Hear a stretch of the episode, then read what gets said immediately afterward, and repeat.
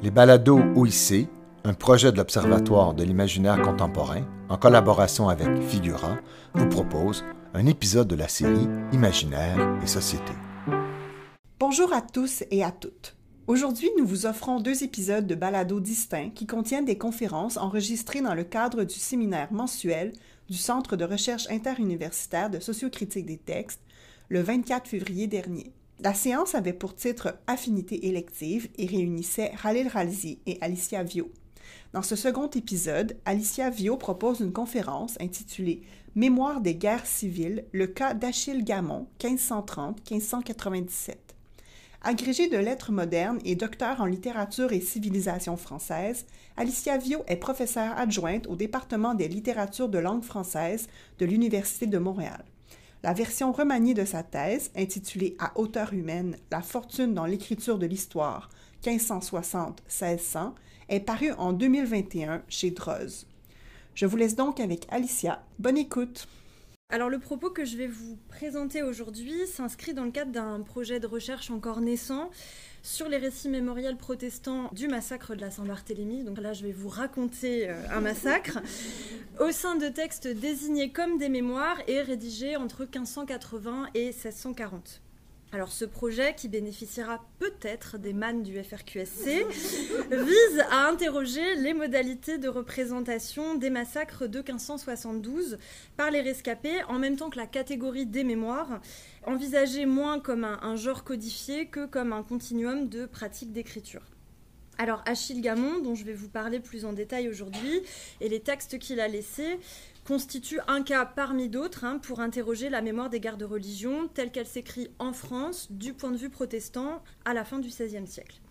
Alors je vais commencer par vous présenter rapidement Achille Gamon, qui est né en 1530 dans une petite commune de l'Ardèche, qui en 1551 obtient une licence en droit après des études à Valence et à Toulouse, et qui retourne la même année en Ardèche pour se marier et s'établir dans une autre commune de l'Ardèche, à Nonay où il mourra en 1597. Tout au long de sa carrière, euh, Achille Gamon exerce le métier d'avocat, euh, ce qui n'est pas sans importance pour mon propos, puisque c'est un métier qui implique une pratique professionnelle de l'écrit, un souci de la formalisation, c'est-à-dire hein, du fait de mettre en forme et puis de donner un caractère formel par le passage à l'écrit.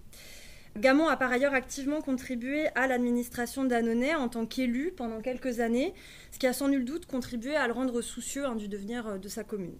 Donc Annonay, en Ardèche, qui est donc le, Vivarais à l'époque de Gamon, qui, vous le constatez, se situe à la marge de ce qu'on appelle le croissant réformé, qui est cette zone euh, au sud de la France, d'est en ouest, dans laquelle au XVIe siècle hein, se trouve la majeure partie des églises réformées.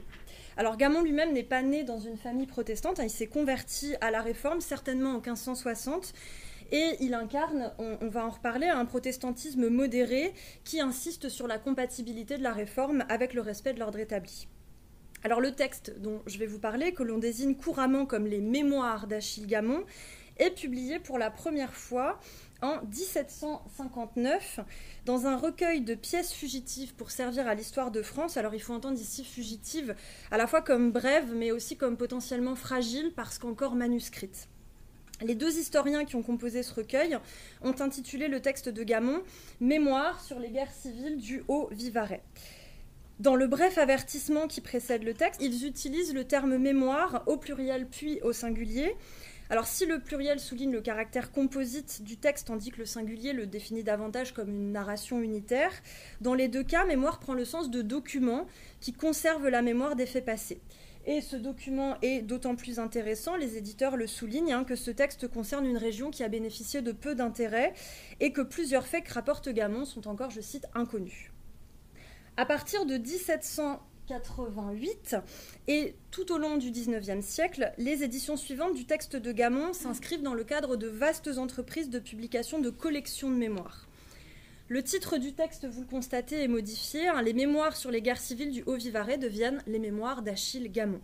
Ce qui infléchit considérablement l'horizon d'attente du lectorat. Hein. Le texte paraît basculer de la catégorie des documents historiques à celle des récits de vie.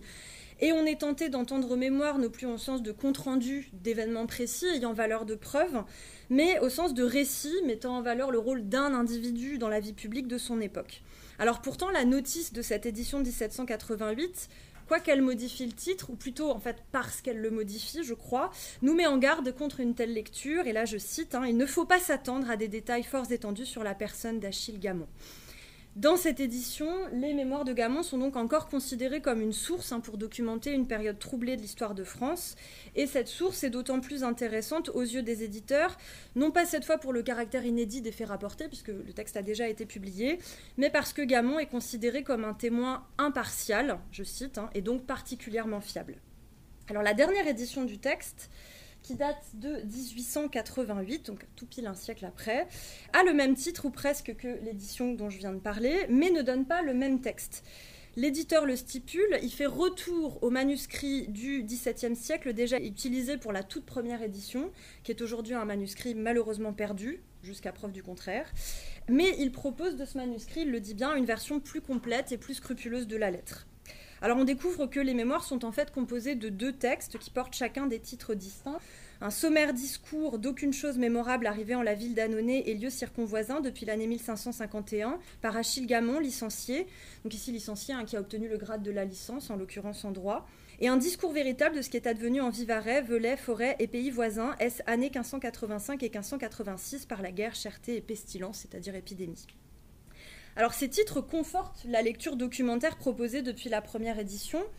Pourtant, et comme le manifeste le propos introductif de cette édition, l'éditeur Justin Brun-Durand s'intéresse davantage à l'histoire personnelle de Gamon et aux éléments qui, dans son texte, laisseraient transparaître sa personnalité ou ses convictions religieuses. En fait, on se rapproche déjà un petit peu plus de la lecture que je mène sur les écrits de Gamon, non plus une lecture à des fins documentaires d'un texte considéré comme neutre, mais au contraire une lecture attentive aux manifestations d'un point de vue subjectif sur les événements, un point de vue que traduisent un ensemble de formules explicites et puis également des procédés tant euh, énonciatifs que narratifs.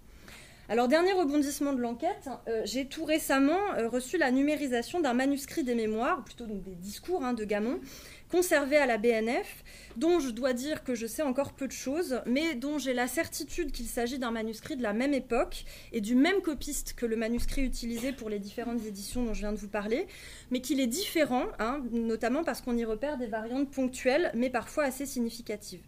Alors je vais m'appuyer en bonne partie sur ce manuscrit pour vous parler du texte, tout en vous donnant les références dans l'édition de 1888, qui pour le moment fait référence et qui par ailleurs est disponible sur Gallica. Alors si j'ai pris le temps de retracer toute cette histoire éditoriale, c'est d'abord pour vous montrer que derrière la catégorie a priori familière des mémoires se cachent des textes au statut générique en fait incertain, qui ne relèvent pas toujours du récit de vie ou des écrits du fort privé. C'est également pour vous montrer que la réception des mémoires de Gamon a évolué. Hein, le texte est passé du statut de document contribuant à la connaissance des événements à celui d'œuvre rassemblant les souvenirs de son auteur et manifestant les singularités de celui-ci. Dans un cas, le texte relève d'une mémoire archivée, si impartiale qu'elle vaut presque déjà pour un récit historique. Dans l'autre, le texte relève d'une mémoire vive, personnelle, quoique portant sur des événements collectifs. Alors cette double réception, elle est en fait rendue possible par le texte lui-même, qui, pour reprendre la distinction conceptuelle de Paul Ricoeur, relève du régime de la mémoire, tout en tendant vers le régime de l'histoire. Les discours de Gamon sont bien des textes rétrospectifs, rédigés par un sujet ayant vécu les événements qu'il rapporte et produits d'un effort de réminiscence du passé, dans le but d'en fixer la souvenance, pour parler comme au XVIe siècle. Mais les discours de Gamon s'approchent également des principes et des visées de l'histoire par leur contenu, par leur énonciation majoritairement à la troisième personne, par leur vocation à être rendue publique et par la quête qu'ils manifestent hein, d'une compréhension partageable du passé.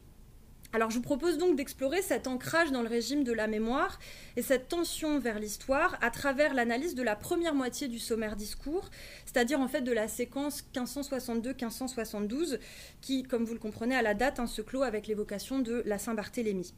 Mais avant cela, pour comprendre sur quel soubassement se construit ce récit, il faut mener l'analyse du discours liminaire pour comprendre la manière dont celui-ci manifeste l'engagement de Gamon en tant que témoin sur la première page du sommaire discours comporte un titre, deux citations latines sur lesquelles je reviendrai à la fin, le propos liminaire qui se trouve ici et une longue annotation marginale, pas de la même plume, qui est en fait une notice biographique retraçant la vie de Gamon jusqu'à son mariage et qui a été ajoutée par le copiste.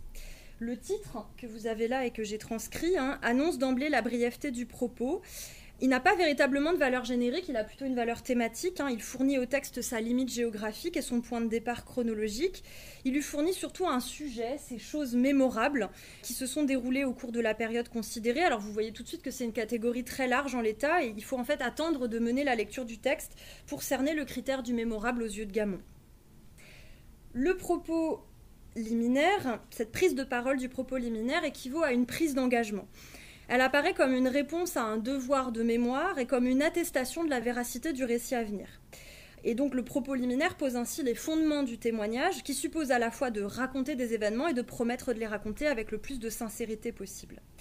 Alors la longue proposition circonstancielle de but qui ouvre le discours permet de poser les termes de cette réponse à un impératif de mémoire guidé par un souci de l'utilité publique.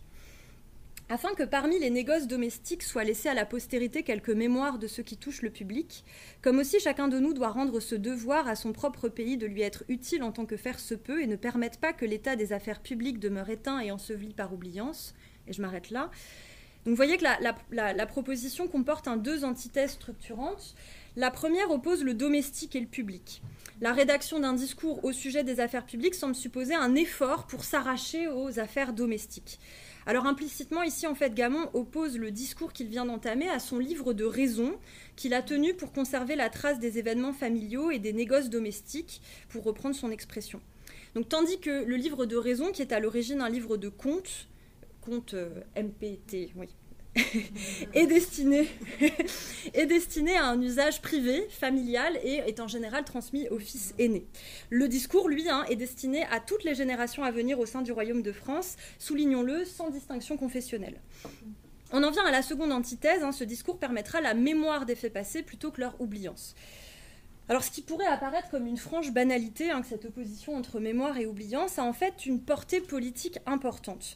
Tout au long des guerres de religion, dans chaque édit de pacification, à l'instar de l'édit d'Amboise dont vous avez un, extrait ici, l'oubli est présenté comme la principale condition du retour à une paix durable. Le phénomène est tellement systématique hein, que l'on parle de politique de l'oubliance. Le pouvoir royal n'entend bien sûr pas littéralement faire disparaître les événements des esprits, hein, mais exclure par des textes de loi le rappel de certains faits douloureux. Il s'agit notamment hein, d'éviter d'innombrables et interminables poursuites en justice qui entretiendraient durablement les rancœurs.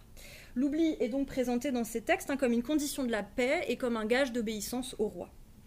Et donc je lis juste hein, la, toute fin de, de, cet extrait. Et toute autre chose passée et causée de ces présents tumultes demeureront éteintes comme mortes, ensevelies et non advenues.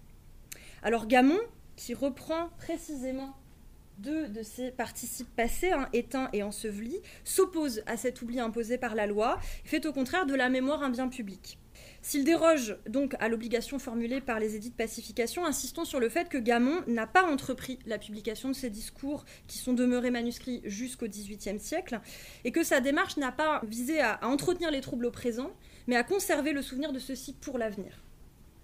Donc contre cette politique de l'oubliance, ou plutôt en fait dans une sorte de négociation avec l'interdit qu'elle fait peser, Gamon propose ce que j'appellerais une éthique de la souvenance qui garantit la valeur de son témoignage. Alors il faut entendre ici éthique hein, au, au, sens de principe régulateur d'une conduite individuelle, en particulier de la prise de parole individuelle, qui se manifeste dans notre texte sous la forme d'une image de soi.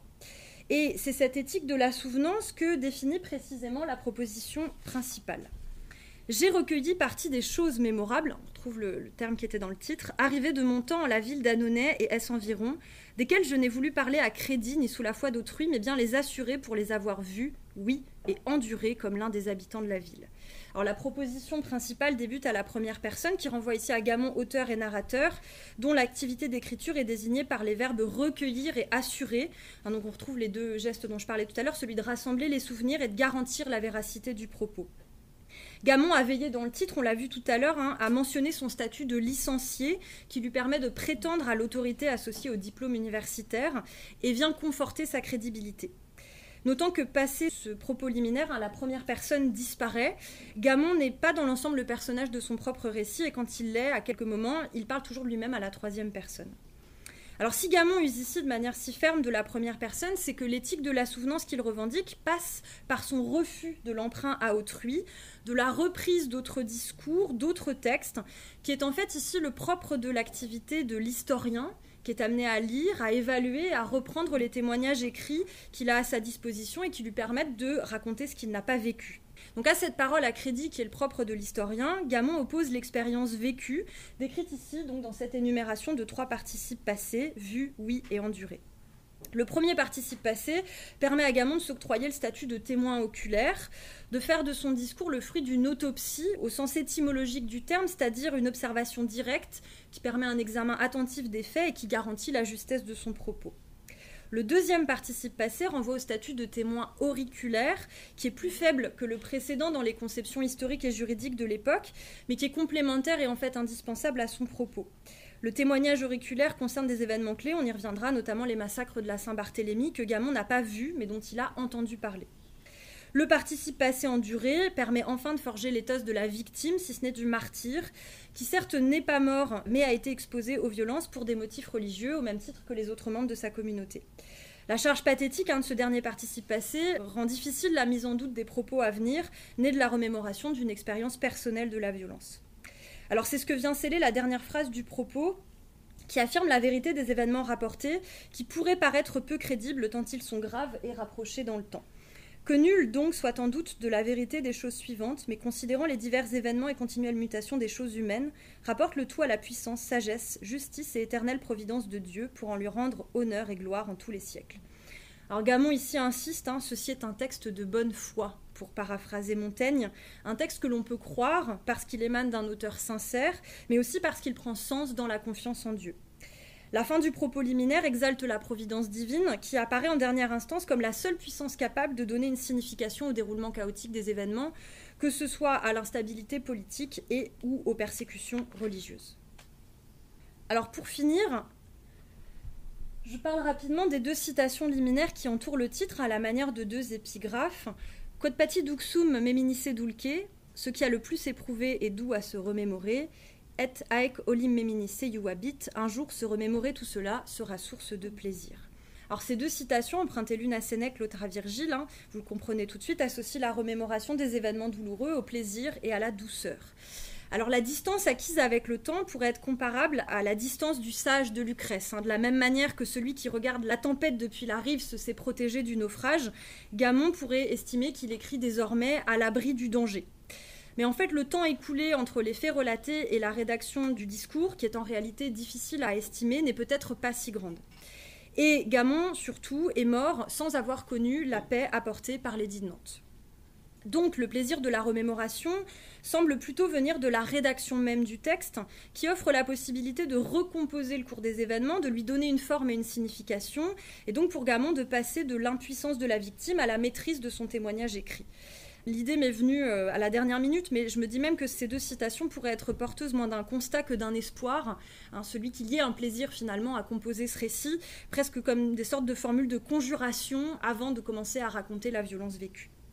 Alors venons-en justement hein, à la matière même de ce témoignage et au récit des premières guerres civiles. Alors la période 1562-1572 forme une séquence dans le texte qui couvre les premières guerres de religion, du massacre de Vassy, une ville de l'est de la France, dans lequel donc une cinquantaine de protestants ont été exécutés et qu'on considère comme l'événement déclencheur du conflit, jusqu'au massacre de la Saint-Barthélemy, qui constitue le summum des violences de masse à l'encontre de la population protestante.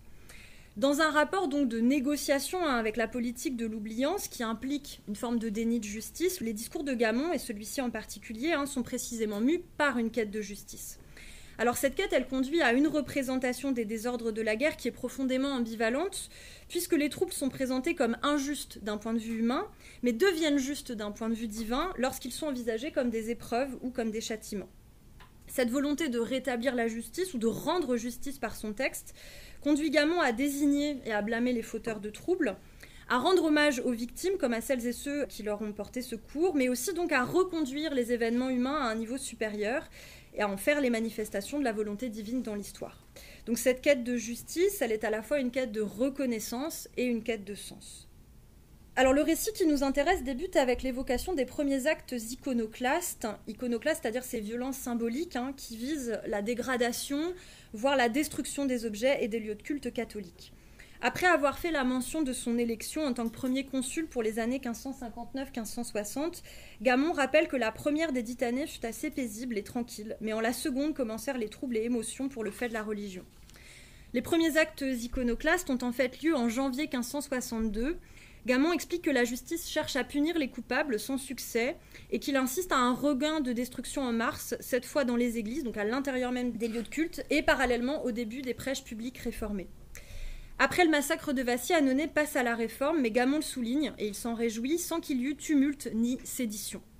La saisie et la revente des biens des églises se poursuivent, et Gamon rappelle que plusieurs des responsables de ces pillages décèdent dans la même année de morts violentes. Certains y voient une malédiction. Gamon estime pour sa part, en une phrase lapidaire hein, qui manifeste sa circonspection, que le jugement euh, de ces hommes est entre les seules mains de Dieu. Alors désormais identifiée comme une ville protestante, Annonay est victime de cinq sièges et pillages en l'espace de huit ans. Le premier sac a lieu à l'automne 1562. Le capitaine catholique Saint-Chaumont prend Annonay, qu'il sait être sans armes, avec un peu plus d'une centaine de soldats. La commune oppose très peu de résistance et elle est envahie par l'ennemi.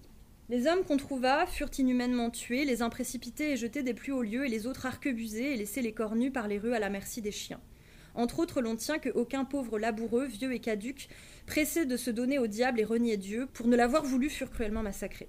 La ville fut misérablement pillée et saccagée jusqu'aux Gonds et Fermont qu'on arrachait des murailles à grande force.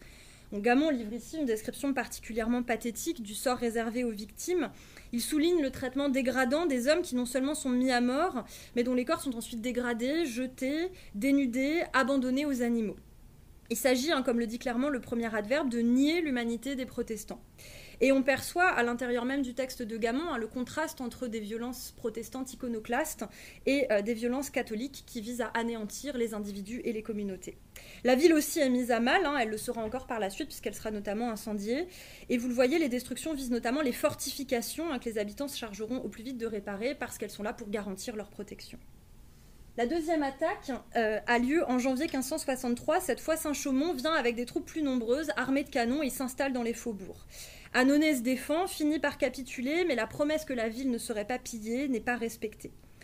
Gamon écrit Toutes les troupes du seigneur Saint-Chaumont, tant de cheval que de pied, entrèrent dans la ville où fut exercée toute cruauté, tuerie, pillage et inhumanité que la force de la guerre et l'insolence de l'ennemi victorieux peut penser. Il s'en tient cette fois globalement à cette formule relativement allusive et va prendre davantage soin dans cette évocation de la deuxième attaque, hein, de rendre hommage aux habitants d'Annonay, en rappelant d'abord l'asile offert par des seigneurs catholiques aux hommes et aux femmes qui n'ont pas pu fuir avant l'entrée de l'ennemi dans la ville. De sorte que la mémoire de ce singulier bienfait doit être recommandée à la postérité, on trouve bien cette adresse que j'ai évoquée tout à l'heure, pour célébrer à jamais les dites deux maisons comme conservatrices de la vie et bien de ceux qui vivaient pour l'or. Et ici, un maison, il faut bien l'entendre par syllabes de sens, à la fois comme le lieu et comme les familles catholiques auxquelles il faut rendre grâce.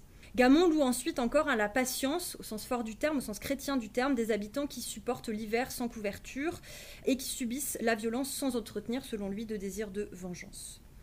L'édit d'Amboise, que j'ai évoqué tout à l'heure, euh, publié donc en mars 1563, apporte finalement la paix et rend légal l'exercice de la foi réformée à Annonay. En outre, la commune bénéficie d'une exemption d'impôts et d'un transfert de responsabilités administratives qui lui confère davantage d'importance.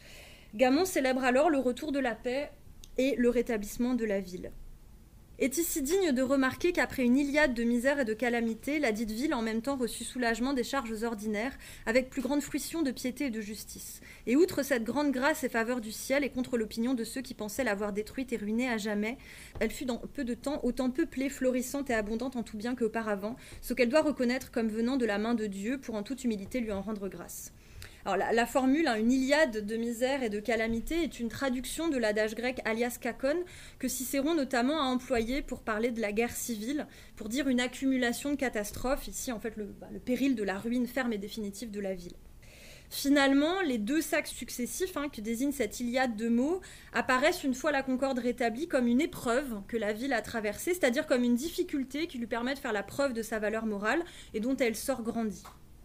La justice et la piété se trouvent rétablies par les décisions politiques et par la volonté de Dieu, mais le retour à la paix et à la prospérité ne dure que quelques années. Les troisième et quatrième sacs ont lieu coup sur coup en septembre 1568, qui marque le début de la troisième guerre civile. La situation est particulièrement périlleuse pour Annonay, qui est occupé par l'armée protestante, et ce rassemblement attire le capitaine Saint-Chaumont, toujours le même, qui prétend, écrit Gamon, définitivement cette fois, ruiner et raser la ville en guise de représailles.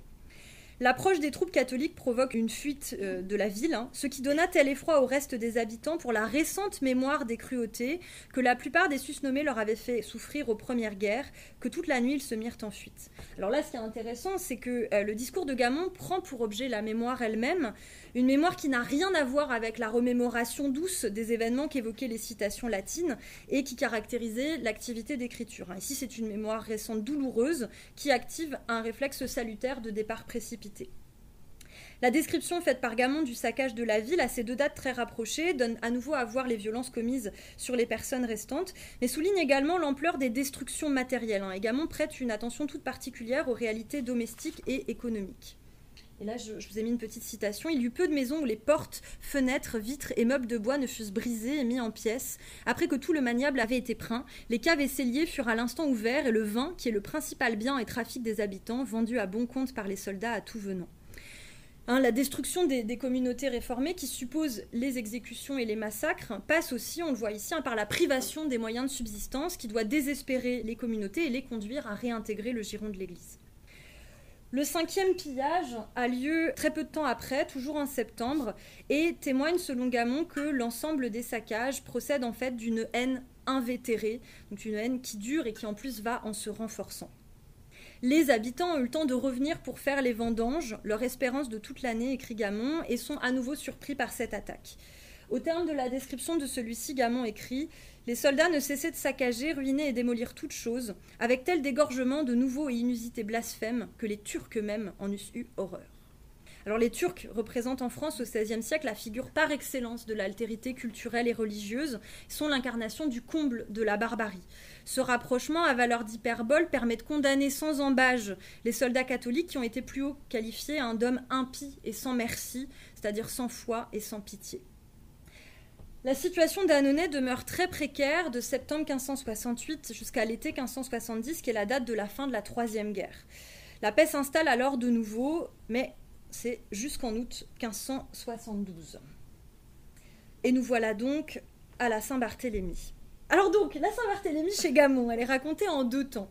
Les massacres font d'abord l'objet d'une reconstitution, puis leur appréhension par la population d'Annonay fait l'objet d'un témoignage. Donc d'abord reconstitution et ensuite témoignage. Alors le terme de reconstitution, il peut s'entendre ici faire le lien avec le sens juridique de ce mot, hein, comme la réitération feinte d'un crime en vue d'élucider les responsabilités. Et ici, la réitération qui se joue sur le papier hein, vise bien à sonder le mystère d'un crime d'État. Elle s'inscrit, cette reconstitution, dans les limites de l'éthique de la souvenance que j'ai évoquée tout à l'heure euh, dans le propos liminaire, puisqu'elle suppose pour Gamon de raconter ce qu'il a entendu, mais aussi très certainement de reprendre ce qu'il a lu, sans pour autant réécrire tel quel des écrits préexistants. Et en tout cas, il reste un travail à faire là d'exploration de toutes les relations d'intertextualité de l'écrit de Gamon avec l'historiographie contemporaine, catholique et protestante d'ailleurs. Cette reconstitution, elle donne naissance à un récit qui retrace le déroulement de l'événement, un événement si marquant qu'il n'est pour sa part pas véritablement menacé d'oubli, hein, contrairement aux événements plus locaux qui ont été évoqués tout à l'heure, mais dont il pourrait ne demeurer qu'une version officielle, catholique, qui donne aux protestants le mauvais rôle. Alors, dans le discours de Gamon, témoignage et reconstitution sont complémentaires, puisqu'ils lui permettent d'abord de combiner deux échelles géographiques, nationale puis locale. Ils lui permettent également de cerner deux facettes du massacre, d'abord comme violence de masse, puis comme instrument de terreur là où il ne s'est pas produit. Et puis il lui permet enfin de lier deux modes de compréhension de l'événement, hein. une élucidation de ses causes, providentielles et politiques, les deux vont toujours de pair pour Gamon, et une représentation de ses conséquences, notamment religieuses. Alors dans le texte de Gamon, le massacre surgit comme un retournement de situation spectaculaire que ménage la première et longue phrase du récit. L'assurance que chacun prenait en l'édit de pacification, déjà entretenu et observé l'espace de deux ans, et au mariage qui se célébrait à Paris du roi de Navarre avec la sœur du roi Charles IX et du prince de Condé avec la sœur du seigneur de Guise, Puinet de Nevers, où étaient appelés tous les principaux seigneurs, gentilshommes et capitaines de la religion, reçus avec toute la faveur et bon visage qu'ils eussent pu désirer, nourrissaient ce royaume en ferme opinion de ne voir jamais guerre pour la division des religions, et faisaient courir le bruit quand la divine providence, provoquée par la perversité des hommes, a à toute espèce de vice et de dissolution, permis que cette tranquillité fût soudainement et contre l'espérance de tous, convertie en un nouveau trouble pire que les premiers. Et j'ai même coupé, hein, la phrase se prolonge. Donc Gamon répale ici hein, l'espoir d'une paix durable qu'entretiennent les deux mariages princiers, notamment celui d'Henri de Navarre, prince protestant, avec la catholique Marguerite de Valois. Le massacre se produit soudainement et contre l'espérance de tous, formule qui est lourde de sens politiquement parce qu'elle exclut la théorie du piège catholique, pourtant très présente sous les plumes réformées, selon laquelle les mariages n'auraient servi qu'à attirer les chefs protestants à Paris. Plus tard, d'ailleurs, Gamon hein, dénoncera également les accusations de complot protestant à l'encontre de la couronne, accusations qui ont permis aux catholiques de justifier les exécutions. Donc, aucune théorie du complot d'un côté ni de l'autre chez Gamon. Les massacres apparaissent d'emblée à la fois comme une épreuve et comme une punition permise par la Providence et provoquée par la perversité des hommes dans leur ensemble. Dans cette perspective, la Saint-Barthélemy est un moyen plutôt qu'une fin en soi, un châtiment et non seulement un crime politico-religieux. Sans rendre le massacre acceptable, le discours théologique lui donne donc un sens comme manifestation de la justice divine. Alors avant de décrire le détail de ce trouble pire que les premiers, Gamon donne une liste des victimes. Celui de Gaspard de Coligny, d'abord, l'amiral blessé avant d'être assassiné, puis dix noms d'hommes de premier plan, bon, toujours des hommes, comme François de la Rochefoucauld, Pierre de Laplace ou Pierre de la Ramée. Et ce soin hein, de rendre hommage rapproche le texte de Gamon des vastes mémoires de l'État de France sous Charles IX du pasteur Simon Goulard, qui tente lui aussi autant que possible de recenser les victimes. Gamon évoque ensuite les anonymes, qui sont désignés par leurs conditions, bourgeois, marchands, damoiselles et autres de tous états. S'opère ainsi chez Gamon un glissement insensible de la première Saint-Barthélemy, qui visait les figures de proue du camp protestant, à la seconde Saint-Barthélemy, qui a touché les protestants et les protestantes de tous milieux et de tous âges. 2000 personnes furent oxy par les rues et dans leurs logis, Plusieurs maisons pillées et saccagées, les corps misérablement traînés par le pavé, mutilés, jetés dans la rivière par le peuple tumultuant, qui durant cinq jours continua cette boutade et boucherie, la cruauté de laquelle a fait perdre le renom des vêpres siciliennes, pour rendre plus mémorables les matines de Paris, parce que devant le jour elle fut commencée par ceux qui, n'attendant rien moins qu'une desserte de noces si tragique, demeuraient sûrement dans leur lit. Alors ces quelques lignes contribuent à euh, constituer la Saint-Barthélemy en lieu de mémoire, c'est-à-dire à faire de l'événement le ferment d'une mémoire et d'une identité collective. D'abord par l'énumération des violences contre les biens et contre les personnes, résumée dans la formule qui est assez étonnante pour nous, hein, de boutade et boucherie, qui dit la brutalité et la cruauté déshumanisantes des bourreaux catholiques dans la continuité des violences exercées depuis 1562. Le texte use d'une image frappante qui est récurrente dans les récits de la Saint-Barthélemy, celle de la Seine charriant les cadavres. Gamon parlera aussi plus tard du Rhône, lui aussi teint de sang et couvert de corps morts fluctuants, que l'on prive ainsi indéfinitivement de sépulture. Il donne aussi un nom au massacre, hein, les matines de Paris. Alors derrière ce nom, il faut y voir une allusion à deux appels distincts qui se sont succédés le 24 août. Celui de l'office des matines de l'église de Saint-Germain-l'Auxerrois, qui était un bastion du catholicisme zélé, et puis surtout celui du tocsin qui a intimé l'ordre aux Parisiens de se défendre contre une attaque supposée des protestants. La Saint-Barthélemy est par ailleurs comparée avec un autre massacre, celui des vêpres siciliennes, qui est une expression forgée d'ailleurs au XVIe siècle et qui désigne une révolte médiévale de la fin du XIIIe siècle contre la domination française exercée sur la Sicile.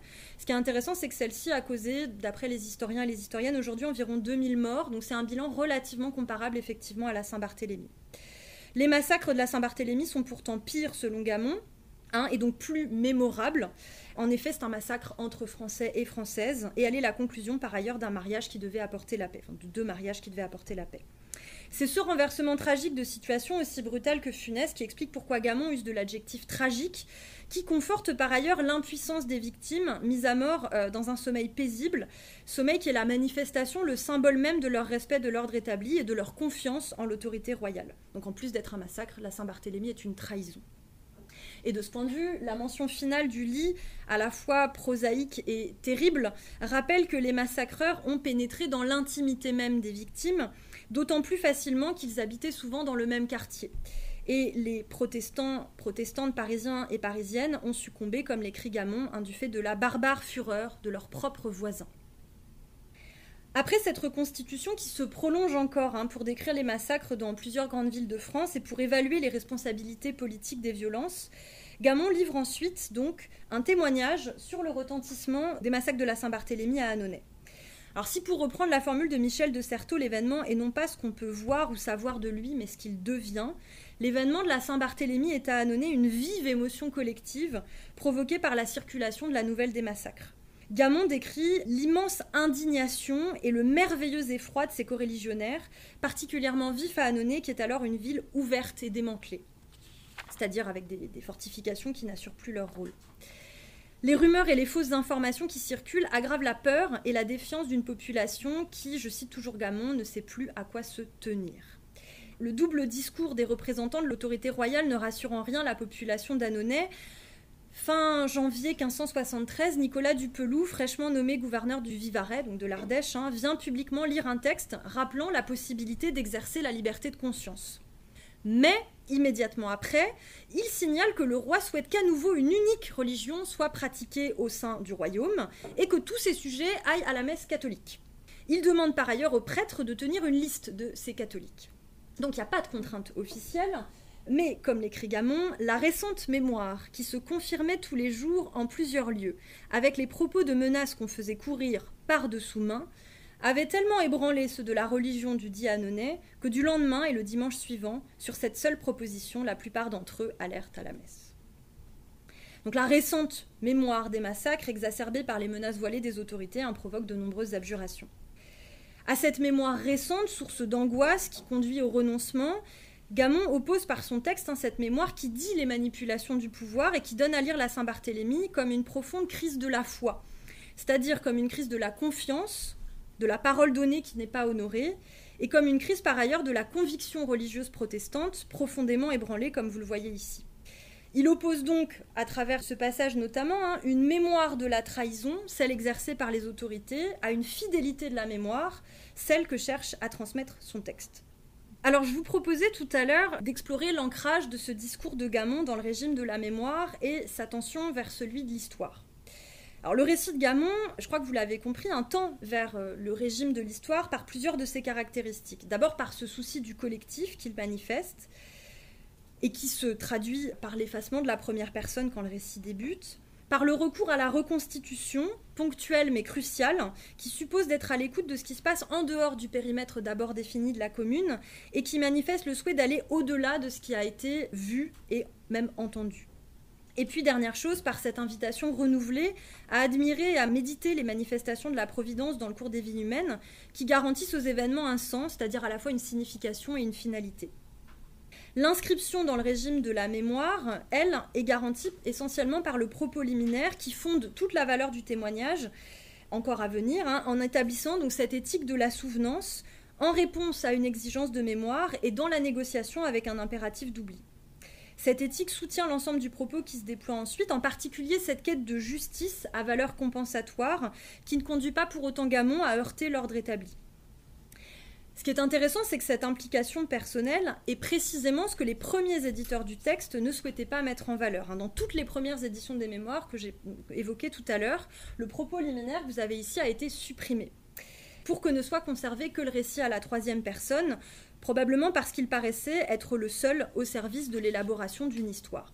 Une partie de mon travail reviendra justement à mettre en valeur comment cette histoire collective, dans des violences des guerres de religion, hein, proposée par Gamon, est soutenue par une mémoire et par une voix singulière, à la fois engagée et mesurée. Merci à Alicia pour sa conférence et merci à vous tous pour votre écoute. Je vous souhaite donc bonne journée.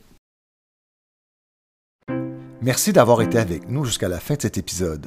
Les balados OIC sont disponibles sur toutes les plateformes de balado-diffusion et sur le site de l'Observatoire de l'imaginaire contemporain à l'adresse oic.ucam.ca.